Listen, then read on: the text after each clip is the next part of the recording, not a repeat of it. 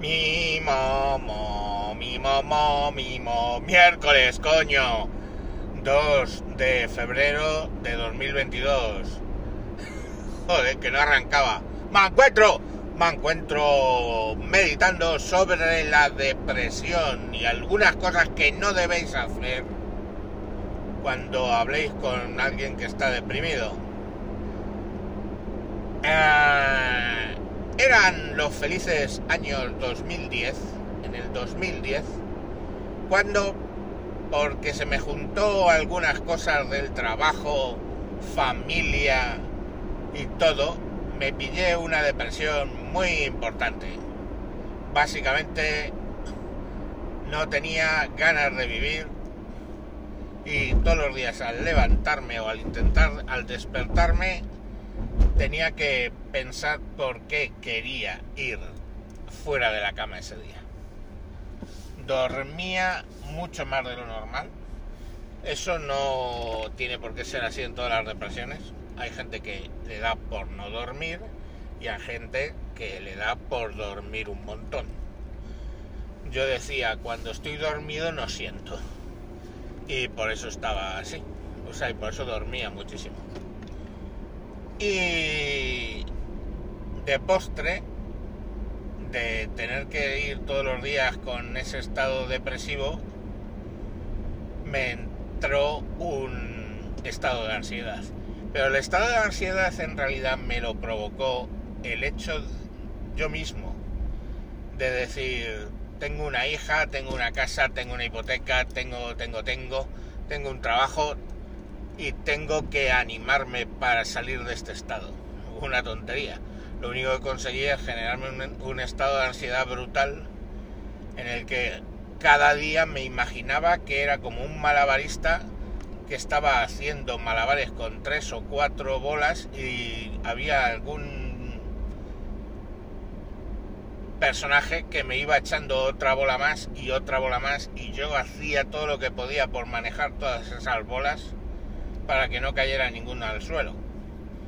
Y claro, me veía así. Y entonces me pegó un jali de puta madre. Estaba en el trabajo y me empezó a doler el pecho y pensé que tenía un ataque al corazón, pero como era muy bruto, eh, salí a la calle a ver que me diera un poco el aire, no me ayudó nada, llevaba las llaves en el del coche en el bolsillo, me metí en el coche y me fui conduciendo y iba camino del hospital.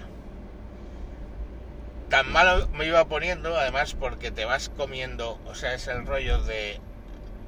El mecanismo de la ansiedad es como que se te disparan las alarmas interiores.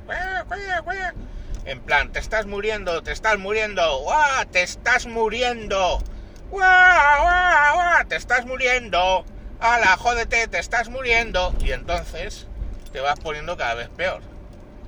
¿Por qué? Piensas que te estás muriendo. Es que no puedes respirar, es que notas el corazón raro, es que. Mmm, bueno, en fin, todo unas.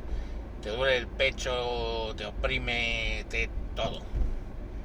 Y entonces tan mal estaba que cuando llegué a la altura de un ambulatorio, me metí en urgencia del ambulatorio, entré, dije creo que me está dando un ataque al corazón, me metieron, me pusieron los electrodos del electrocardiograma, el médico estuvo allí y me dijo, tranquilo, pongas esto debajo de la lengua, una pastilla, y estése tranquilo y yo miraba al techo y veía un, los, los downlights, ¿no? Las luces del techo. Y no hacía más que pensar, joder, ¿cómo he llegado hasta aquí? Que me estoy muriendo. Eh, y estaba fatal, ¿no? Me puse a medio llorar porque diciendo que he hecho yo de mi vida con lo que tú fuiste, que estás metido en tantos líos y ahora me muero y dejo a mi hija y dejo la casa sin pagar y dejo, o sea, iba más. Pero de repente por la pastilla fue empezando a hacer efecto, me fui relajando y en eso que vino el médico y me dijo, ¿cómo estás? Digo, todavía nervioso. Dice, relájate, porque lo que has tenido no es un infarto. Se ve claramente en el electrocardiograma. Lo que has tenido es un ataque de ansiedad. Y yo dije, coño, ¿y qué es eso? El caso es que me relajé y nada. Para la depresión, pues fijaros que para la depresión es que no hay nada. Primero porque hay muchos tipos de cosas que te pueden provocar la depresión. En mi caso era un montón de historias que me agobié muchísimo. Pero hay gente que simplemente tiene un desequilibrio químico en el cerebro. Hay gente que mmm, genéticamente está predispuesta para, para ese tipo de cuestiones. O sea, algo en el cerebro de cómo está construido. Hay mil motivos. Lo que sí que me acuerdo es que durante la depresión había una cosa que es la que os ruego no hagáis nunca, por favor, y nunca es nunca. Nunca le digáis, por favor, a alguien que está deprimido, hombre, anímate, si no es tan malo todo. Eh, vamos a ver, porque eso es una patada en los huevos, porque cuando estás deprimido, tú eres consciente de que estás deprimido, ¿vale? eres consciente de que no estás evaluando las situaciones correctamente. Puedes ser consciente incluso de eso. Pero eso no ayuda a que tú eh, salgas de ahí. De hecho, tú mismo tratar de anímate, venga hombre, ve ir al lado positivo, no sé qué, y tratas de hacerlo eso. Y no lo has conseguido. Entonces que llegue alguien de fuera y te diga, anímate, pues probablemente sí que a veces me animaba el que me dijeran eso, porque me entraban unas ganas homicidas que me hacían volver a la vida, de cargarme al hijo de puta que me acababa de decir eso. ¡Anímate! A ver, gilipollas, ¿tú te crees que estoy así porque quiero? ¿Tú crees que estoy así porque quiero? No, no estoy así porque quiero Estoy así porque o tengo un desequilibrio en la química del cerebro, o mi cerebro está construido de una manera que me provoca depresiones, o tengo una cantidad de mierda a mis espaldas, cabrón, que tú no la querrías tener. Entonces, eh, no ayuda, de verdad. O sea, eso es lo puto último que tenéis que decir. ¿Y hay medicinas? Pues yo me acuerdo que me tomaba Prozac. Prozac lo primero es que me notaba una cosa rara de como que me enfri... notaba como frío los lóbulos frontales. O sea, ¿cómo puede ser? Como que se me congelaba el cerebro en la parte de adelante. Una cosa muy extraña.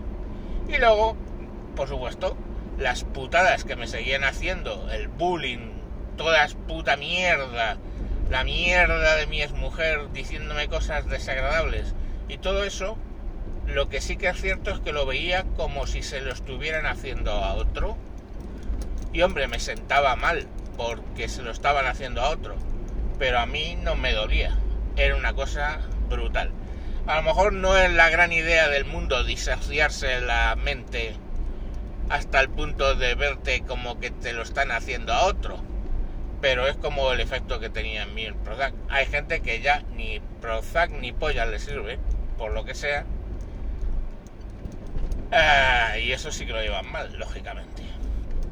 A mí el Prozac me hacía eso. Me dejaba... Y luego, claro, hay otros medicamentos que lo que te dejan es eh, caos técnico. Drogado absoluto, no te enteras ni de mierda. Que tampoco es el estado ideal para estar.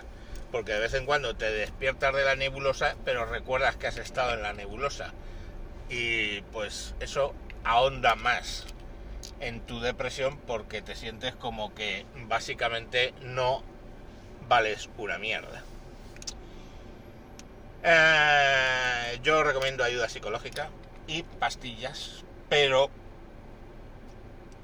lo que no recomiendo de verdad es que, que, te lleguen y te digan lo de, venga hombre, alégrate, si tú tienes muchas cosas por las que vivir, que si no sé qué, mm, mira, tú no eres capaz de racionalizar eso. Así que directamente no te metas en esas movidas y no le digas lo del anímate porque mm, le entran ganas de matar y se siente aún peor. Bueno, no sé por qué os he contado esto. Pero bueno, ahí lo, ahí lo dejo. Venga, y no digáis por favor lo de anímate, que te juro, es como ir a un entierro, que se le acaba de morir a alguien, su mujer de toda la puta vida que lleva 30 años, le dices, venga hombre, anímate, ¿por qué se tiene que animar? Le duele la muerte de su mujer, no tiene por qué animarse. lo que tiene que hacer es llorarla. Pues lo mismo ocurre con la depresión, ¿vale? Venga, chao, chao, adiós.